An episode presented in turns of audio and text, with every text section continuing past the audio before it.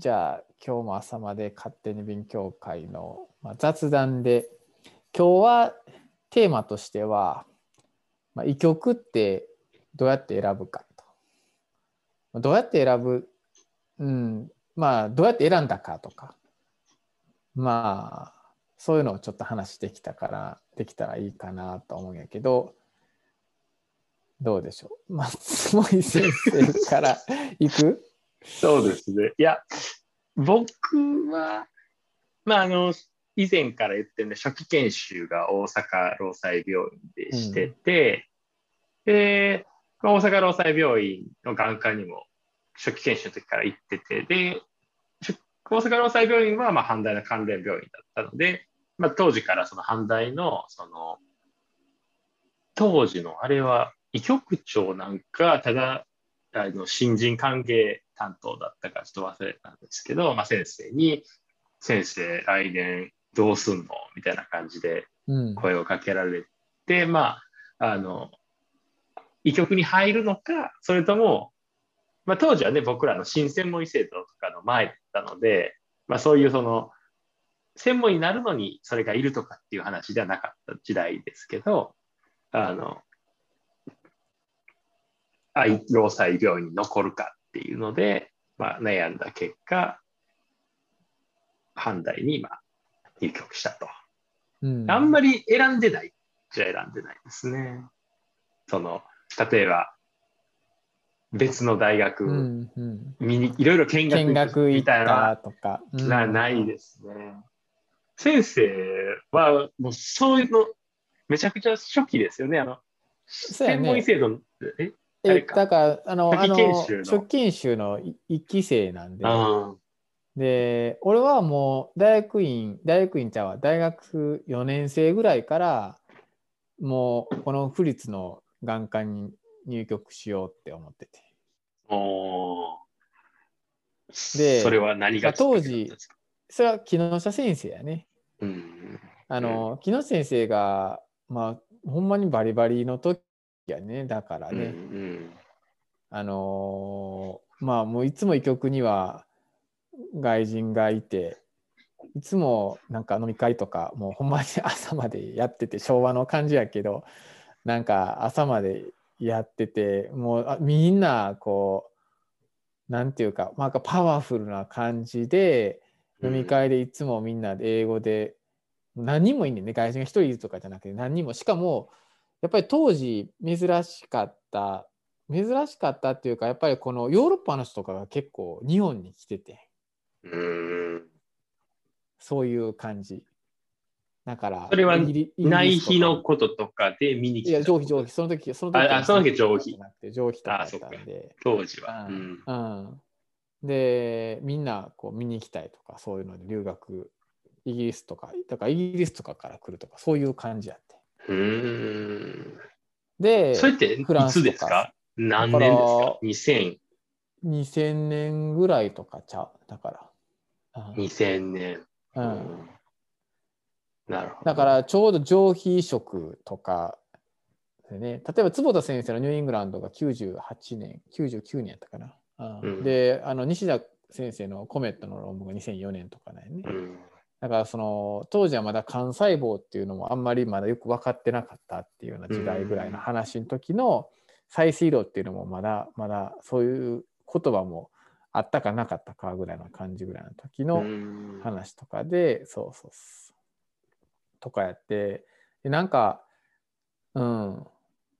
でやっぱり外科系のことをしたいとか思ってての中でやっぱりそのまあ、やっぱり木野先生の魅力に惹かれたかなっていう感じで、だったんでもう迷わへんかったからすごいいいなって思ったから、うん、もう、まあ、今も当然後悔なんか全くしてないし、うん、すごくこう、まあ、いい曲を選んだなとかっていうのはいつもあるかなと思ってね。うん、だからやっぱりそのボスって顔やんね顔。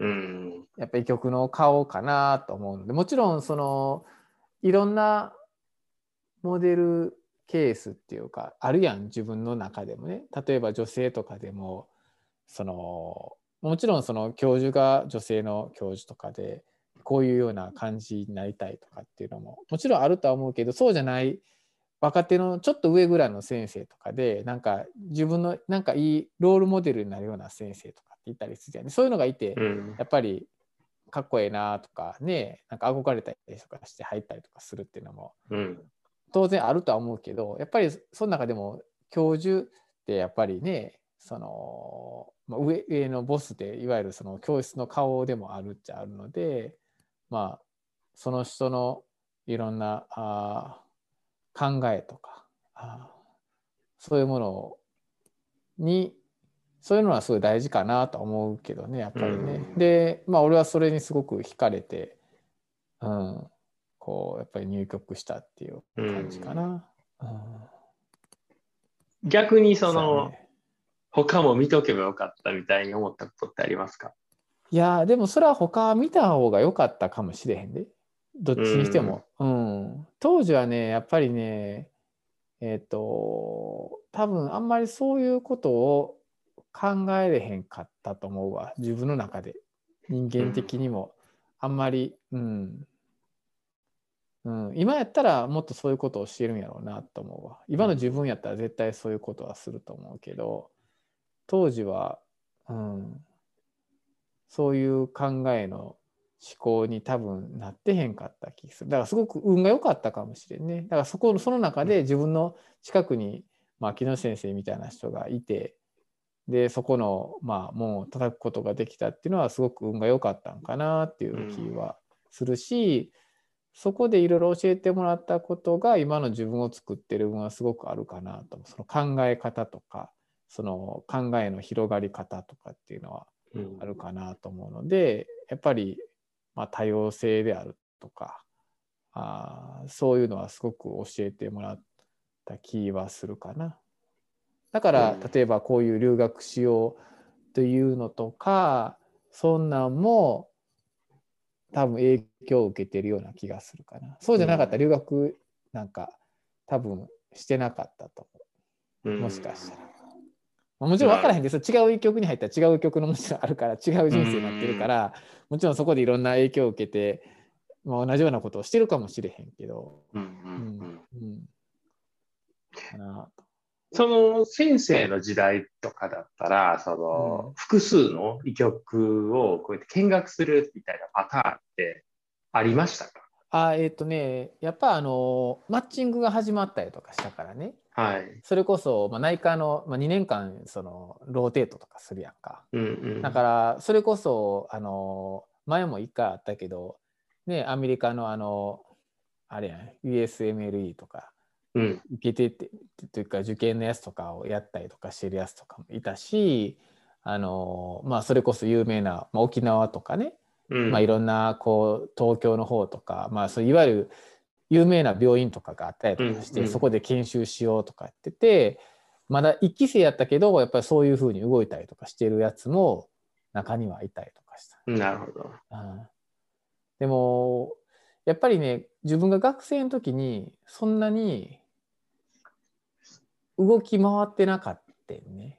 多分、うん、なんていうか動く習慣がなかった。自分の中で。うんフットワークが多分軽くなかったかもしれない。その身内の近くの中でくちょくちょ動くのはあっても大きくこうなんか展開するような感じの、うん、多分自分が経験もなかったし思考も少なかったかなと思うので、うん、そういう意味ではこう若い時からフットワークを軽くして何でもこういろんなところに見学行ってみるとかなんかしてみるとかってしてるとそういう時にも多分フットワーク軽く、うん、こういうの慣れじゃない？なんか。いや、うん、そうですね。一回やってると、次またできるし、うん、やったことなかったら、他のとこ行くとかできひやんとかあるやん。うん、でも、その、まあ、先生よりも上の世代、その、うんうん、初研修前だったら、もう言ったらもう、ほとんどそのまま入局するみたいな話じゃないですか。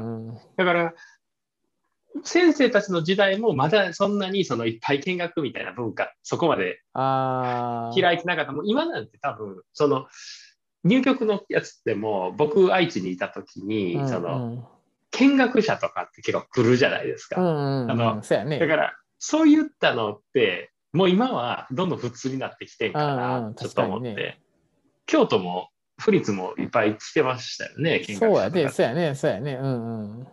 だから、もう今多分みんなそうやって見て選んでみたいな、なんかそういったその。確かに。うん。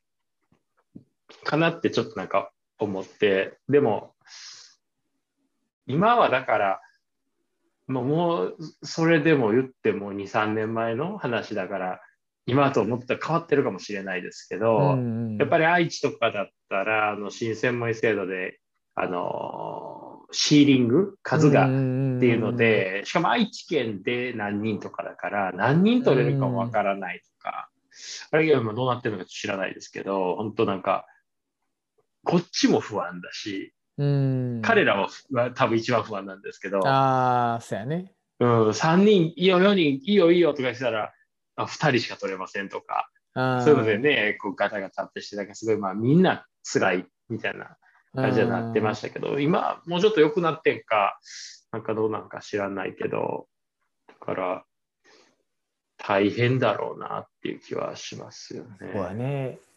で、難しいな。で、まあ、先生も多分俺もその入った医局でいろいろ影響を受けるやん。影響を受けたやん。やっぱ、受けたって話を多分前もしたと思うし。そうですね。うん、だから、そう考えると、どこの医局に入るかっていうのは大事なんかな。いや、分からへんねんけどね。これは答えがないとは思うね。別に他の医局に移ったりとか、まあ、いろいろ今やったら方法いっぱいあるやんか。逆に SNS とかもあったりとかするし、いろんな先生とも個人としてもつながれることっていっぱいあるから、うん、あのー、ね自分次第で何度でもなる部分がいっぱいあるやけどどうなのねそこは。うんそうですね。そう個人とつながれるから逆にじゃあ何を求めるっていう話。愛局にってこと？はい。には、うん、でも同門会とかまあそのなんか3つ同門会みたいなことはまあ普通はないじゃないですか。うんうんうん、僕みたいにその移ったらなんか2つに入ってるとかってありますけどそのそれはまああんまりそでそんなでももし曲移ったりしたらそういうふうになるんですかねその。うん。いやなんかその時に一般企業の話とかをいつも考えねんね。世の中の話言ったら、まあ、例えば大企業に就職するのがいいのかなんかベンチャー的なところでだからねやっぱり本人がどういうことをしたいかによって変わるかもしれへんよな。うんうんうん、そのであとは今ってまだなんかそこまで大学によって特色がないかもしれへんけど、まあそれでもまあ多少専門のなんか大学とかあるやんか。けど、どこの大学でもまあ言ったら何でもまあやるし、それなりのレベルになってるやん、当然ね。けど、もっと自分が何をしたいかによって特色が出てもいいかもしれへんよね、大学によって。そしたら選ぶ側もこうこれを学びたいから例えばそれはまあ地域医療とかいろいろあるやんなんかそういうなんかいろんなもの例えば遠隔医療とか、なんかだから田舎で逆に必要なこととかあったりとかするとかそういうようなノウハウとかなんかある中でこういうのを学びたい。こういうっていうの同じ眼科とやったとしてもなんか眼科の中にいろいろある中で、うん、そういうのが特徴付けされるとこれを学びたいからこの医局に入るとか。うん、これが学べるからこれをやるとか。なんかそういうのがあってもいいのかなとか思うし、うん、でもなっていくのも一つの方法なんかなと思って医局が、うん、医局っていう意味でね。うん。だか。ら。いや、確かにそのおっしゃる通りで、その初期研修制度は逆に言えばそうじゃないですか。だから、例えば大学、まあ、大体初期研修ってまあ有名市中、まあその先生さっき言った沖縄の中部とか、あと、そういうね、救急昔からやってるようなところか、市中か、大学か、みたいな感じじゃないですか。で、大学は専門性高いけど、研修もいっぱいいて、賞レースとかあんまりない、うん、あんま参加もできないみたいな。うんうんうん、で、あの、市中だったら、まあ、野戦病院みたいなとこが多いから、うん、なんかもう、忙しいけど、結構経験できるみたいな、言ったらバランスじゃないですか。うん、だから、医局もそういう発想で言ったら、その、例えば、人気医局、その、10人とか1学年来ます。で、まあ、かたや、ちょっと地方とかであまりいっぱい入らない。でも、例えば2、2人、3人の医局と、まあ、10人の医局で、賞レース3倍とか多分ない、違わないと思うんですよね。その手術件数とかも。だから、実は、その10人いるところに行ったら、なんか全然見れないとか、勉強できない。逆に3人のところがいいとかっていうパターンはある可能性ありますよね。そこら辺がどうなってんか。でも、プログラムは基本的にほぼみんな一緒ですよね。一緒やね。出してるやつうん、一緒やねんね。うん。そこをもっと変え変えれたらいいかもしれないですよね。なんかその先生おっしゃる特色。まあでも、でも難しいとこで、やっぱ医療って最低のラインを確保しないとあかんや特に初期研修とかの時ってね。だからまあいわゆるこう専門医取る時とかでもそういうちゃんとしたちゃんとしたっていうかまあ決められた施設で研修しないとあかんかったそれはやっぱり広く浅く最低限の知識をいろんな分野においてやれなあかんと。うん、でだから別に網膜だけやれてたってやっぱあかん。実際目の病気って網膜だけじゃ当然ないしシャツとか遮弱とかも分からなあかんし、まあ、当然角膜とか緑内障とか、まあ、他のねブドウ膜とかなんかいろいろあるやんか。だから総合的にやっぱ見れなあかんっていうのがあるから、やっぱり大学は教育機関としてはそういうのをまあ提供していくしかないかもしくはグループとかとしてなんかこうやっていけるようにするかとか、うん、ね、なんか、うん、そういうふうにし,、まあ、しないとあかんのやろうね。うん、いや、まあ、ちょっと あの過激な発言になるかもしれないですけど、うん、その最低ラインの引き方って結構難しくないですかね。だから実際その、うん例えば今大学が提供したいと思っているように外から見える最低ラインって最低ラインじゃないんじゃないかなみたいな。だから、うん、そんなん一般眼科っていうレベルじゃないよねってことを、まあ、研修医とかには教えてたりするかな、大学でっていう話で。あ大学ではもっとレベル高いってこと？専門性が高い。があることをまあ教えている。だから言ったら、うん。ああまあね。そう、まあその、それは夜、いろんなところるとは思うんですけど、その、ほとんど見ない症例とかを言ったら、必死にやっても、実際それが日常臨床で一般眼科医として患者さんを助けるっていう意味でつながらない。っていうか、で、高度すぎるとね。そう。で、それを見なあかんっていうために、すごい時間とかを使うっていうことが、正しい道なんかなみたいな。だから例えば全科がそこにあって、で、でもそんな症例みんないるはもともといないような症例だから、例えば今度こんな疾患が来たとか言って、ぶわーってみんなで見ると。その、ある大学で。でも、昔はもう見るしかなかったけど、今やそのデジタルでこう画像とかでもなんぼでもあるわけだから、別にその生でそれを体験しなあかんかっで、その生で体験せなあかん人っていうのは専門家はそうだと思うんですけど、そのその専門で行くなら。でも、一般眼科としてのクオリティで、まずベースで弾くんだったら、うん、それって座学だけでもいいんじゃないのとかっていうのとかって、あんまり考えられてないなっていうのを、なんか今の話聞いてて思ったんですよね。だから、あの、全部せなあかん教育。でも、そのどうやるかっていうところは、実際見るのが正しいのか、いやそれとも、もう別に勉強して、専門試験受かる勉強をちゃんとして、で、その上で、その各施設の専門的なやつに言ったら、アメリカってそんな感じじゃないですか、フェロープログラムみたいな。レジデントは何をしてるか知らんけど、レジデントで一般眼科をした上で、フェローシップで専門に行くっていう流れだと思うんで、なんか、うん、そう、そういう風になってはないかな。なってないやろうなと。大学に行ったら、逆に専門家がやるべき、うん、例えば角膜にしろ、網膜にしろ、ぶどう膜炎にしろ、もうその、すごいカッティングエッジなところだけ見てるじゃないですか。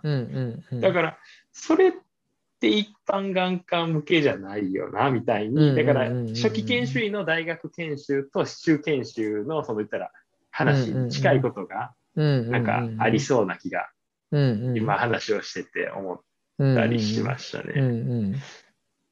なんか、などっちがいいんやろなってたから 分かんなくなっちゃいましたね。いや、そうやね。確かにね。それはそうやね。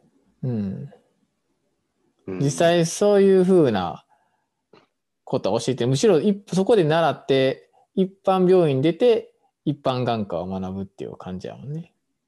うん、そうですよ、ね、どっちかって言ったら、ね、逆ちゃうみたいな話はありますよね。うんうん。うん。逆だったらどうなんですかね。一般眼科してから大学に。でそれもっとわかるっていうか。それはね、難しいな。どうなのね。まあ、医局の話と全く違うし、何の参考にもならないけど。それはね、どうなんやろな。えっ、ー、と、うん、難しいな。例えば、全体像が早く見えた方がいいよね、やっぱりね。全体像がね。その、だから、全体像が早く見えるのは大事なんかなと思うねんね。でも全体像が見えるっていうのが、どういうことを意味するかやけど、細かいのばっかり見てもしゃあないからな、やっぱりな。うん。でも、偏りもあるやんか。じゃあ、あの、普通の一般病院では、それって白内障とかになるやんか。その、いわゆる一般眼科で学ぶ話ってなんか。赤目コロコロ、白内障、白内障緑内障。だからそれって、えっ、ー、と、病気を見る、外来するっていうのはもちろんそうなんやけど、うん、病気を見るっていうのは外来を学ぶ感じなんかな。とそのやっぱり研修医の時って、えっ、ー、と、線で見れなくない？あんまり。うん同じ人をずっと、まあ、入院の人とか見たりとかするやんか、うんうん、でも外来とか、まあ、大学によったらするしたりするかもしれへんけどうちの府立では外来はしないね研修医はね、うんうんうん、だから基本的に入院の人しか見ないからだからその一定期間しか見ないわけね。で次もし入院してきたら自分が担当になるとは限らへんかったりとかするから、うん、なんかあくまで点でしか見ないわけないね。なるほどなるほど。で一般病院で学のってそういうことよりも一人の患者さんをまあ1年とか2年とかずっと続けて、うん、いわゆるまあ医療もっと医療やねだからね。治療っていうかその別に1点だけで手術、うん、外来。外来と入院との違いなんかな、うん、病気でもなんか2パターンなんかね、うん、この今のこれを治すっていうパターンとえー、こうね慢性的な病気、まあ、緑内障とかのああいうのをどうしていくかとか。そうですね。うん、でも実際そのなんか一般的なことをしてるときに全然解決できひんようわからんのが来たりして、うん、実はその必然性必要性みたいなこと強く感じたりするじゃないですか。うん、で、うん、だから、うん、専門性が最初から勉強して身につくもんなんかな、みたいな。その、うん、そっちから入って。ゴールを見せといた方がいいっていうのはない？うん最終こうなるんやっていうの。こうやって最終治っていく。だってまあ、重症な人を見た方がよくない？うん。まあ別に軽症は待ってるやんか。うん。まあ、話はできる。重症な人はそこの対応はっていうことやから、まあ、重症疾患を見るっていう。ただそれがね、うーん、うん、その重症の経過の話になるとわけわからへんくなっていくよね。うん、その、重症の経過っていうのは、その、術後か何回も何回もこうしてとかあるやん。ああ、はいはいはい。それはそうですよ。だから、だって、外来見ないですからね。入院だけじゃないですか。うん。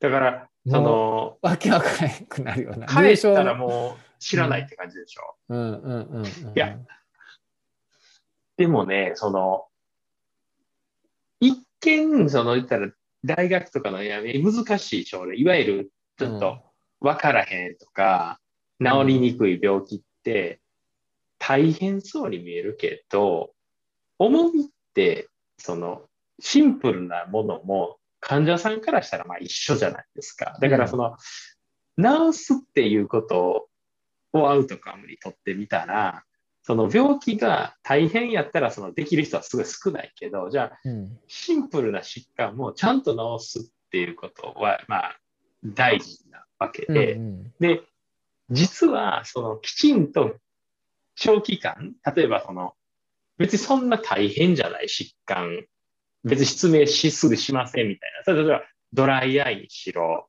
まあ、白内障とかでもそうだと思うんですけど、じゃあ、そういうのをきちんと見るとか、緑内障の初期をちゃんと見ていくとかって、あんまり教育って、その、で大学がそうじゃないから、逆にもうその、エンドステージになってから来る場所だから、うん。実は教育ってあんまり受けてない人多いんかな、みたいな。うん。で、いきなり市中行くとすごい混乱するみたいな感じのパターンも逆にあったりするよまああとあれちゃう？大学はちょっとこれからは分からへんけど、うな。うん。まあ、オピニオンリーダーとかは多いやんか。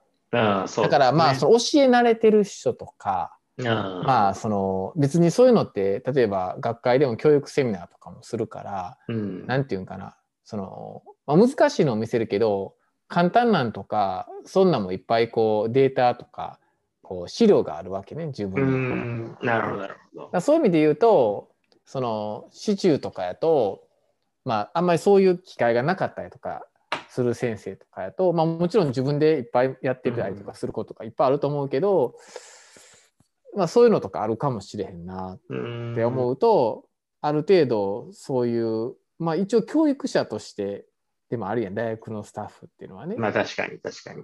まあ、教師っていうか、まあ、学生も医学生も教えたりとかするので、そういう意味ではこう教育の専門家でもあるっちゃある、うん。医なるほど。なるほど療の専門家だけじゃなくてああ、なるほど。そういう側面があるかな。そういう側面はあるのかもしれへん。うん。うんだからうーんじゃあ、結論としては、どういうふうに医局を選ぶのが選ぶのがいいですええか。かね。でも先生最初にまあその医局でって選ぶだって話だったじゃないですか、まあ、木下先生で。うん。でまあ、木下先生は教授だけど、うん。教授だったけど、うん。で、教授じゃない、あ、例えばあの先生いいな、みたいなの、例えば研究とかだったら、あの PI ありきじゃないですか。うん。だから、その人がいるとこに行くみたいなとこあるじゃないですか、アメリカとかだと。うんうんうん。でそれはありえんですかね、だから。俺俺でもそうやったで。俺まさにそうで。はい。でまあ木野先生がもちろんそうやけどもっと本当は言うと安原先生って言って網膜の当時講師の先生やったかな、うん。講師やったと思うけどそう安原先生に憧れて入ったからね俺は、ん。網膜手術やりたくて入ったから。だからその先生にやっぱ憧れて入ったっていう感じ。だから、まあスタッフのそのいわゆるプロフェッサーじゃないくてっていうもうそこが一番のきっかけかな。だからうんその学生時代にムンテラとかもそのふその先生そんなムンテラとかそんなん絶対あれや付き添われたりとか学生とかにしなかったんやけど夏休みの時にこう特別にこう呼んでもらったりとかしてムンテラから入らせてもらってえっと、そうオペしてその翌日とかを、まあ、一応自分の夏休みを使って見学させてもらったっていうのは覚えてるわ。うん、すごい。へだからそういうのであやっぱこういうオペしたいなって思って憧れたなるほどあるかな。うん、だから俺はだからそう言うとやっぱ人で入ったんかもしれんね。うんこの人がいるからとかで入ったかもしれない。うん、やっぱりでもそうですよね。その人が大事。医者って、まあ、めっちゃそうじゃないですか。人が大事っていうか、うん、その言ったら、まあ、その研究にしろ臨床にしろ、すごい先生がいなくなったら手術だって、もうその人に依存してるみたいなパターンだってすごいあるし、うんうん、だから、まあ他の分野でもそうかもしれないけど、ああ、こんな人いいな、この人すごいなっっていう思えるところに行くのが、がいいかもしれない。いいですよね。それがいいんちゃう？うん。うん、そうちゃうかな。なんか、だからそういう人を探し、探しに旅立つのがいいってことですよね。そうかもしれんね。やっぱりね、なんか、フィーリングがやっぱああって、うん、なんかね、こういう人いいな、こんな感じになりたいな、なんか、ね、うん、生き方としてかっこいいなとか、なんかあるやん、いろいろ。はい。うん。そういうのがいいかもしれんな。うん。まとまりましたね。うん。人を見ろと。一曲目には人を見ろ。人ちゃう？やっぱ。うん。うん、そやそのかっこいいと思っている人がそこにいるってことは、なんかえええんちゃんだってええからその人もそんなふうになっててやし、そういう人に憧れてる入るってことは多分そこはいいやろ自分にとって合うと思うよ。そうですね。うん、うん、うんそういう人がいるところにの曲に行くのがいいんじゃない？確かに。うん、今やったら SNS とかもあるから、まあ、直接連絡取ろうと思ったらできるやん、多分。でも先生、あの、大学の SNS が本当ないですよね。その Facebook がかろうじて、Twitter とかほぼない。で逆に言ったら、めちゃくちゃ狩り場じゃ、狩り場っていう表現はおかしいけど、いや、情報発信してる人、ほぼいないなって、なんか見てて思いましたね。あうん。まあ、あんまり、そう、でプリッツ、フェイスブックすごい書いてるじゃないですか。あはははでも、ツイッターはしてないんですよね。うんうんうんうん、ツイッターしてる大学とかってあるんですかね？逆に。大学で。あと、あと愛知メディカルリバーシティ、オフサルモージみたいな。うん。うん、なん、まあ、うん。それしたら結構逆に眼科医いるじゃないですか。ツイッター上にも。そしたら、みんな見るんちゃうかなみたいにちょっと思いましたね。うん、うん、かもしれんね。患者さんにしろ。うん。うん。そやね。ぜひ。そういうのもまあ変わっていくやろうね、いろいろね。うん。うん。まあもうすでにいろいろ変わってるやろうけど。うん。確かに。うん。まあ、やっぱ人ちゃう？何でも人ちゃう？うん。うん。人と、場所もそうかもしれない。住む場所。場所わからんけど。住む場所。まあ、それ留学はそれを決めた、それも場所も一つやったかなと思ったから。ああ、まあまあ、確かに。人と場所。うん、確かに。まあ、自分が好きなところっていう意味かな。ああ、確かに。それはそうですね。うねうん、うん。なんか。それは言えてます。うん。まあ、もしなんか参考になれば、この人、はい、人探しで一回、もしなんかね、これから曲を考えてる人が聞いてるんか知らんけど、うん。うん。それも一つかもしれない。ですね。はい。はい。ありがとうございます。今日はそんなところで。はい。はい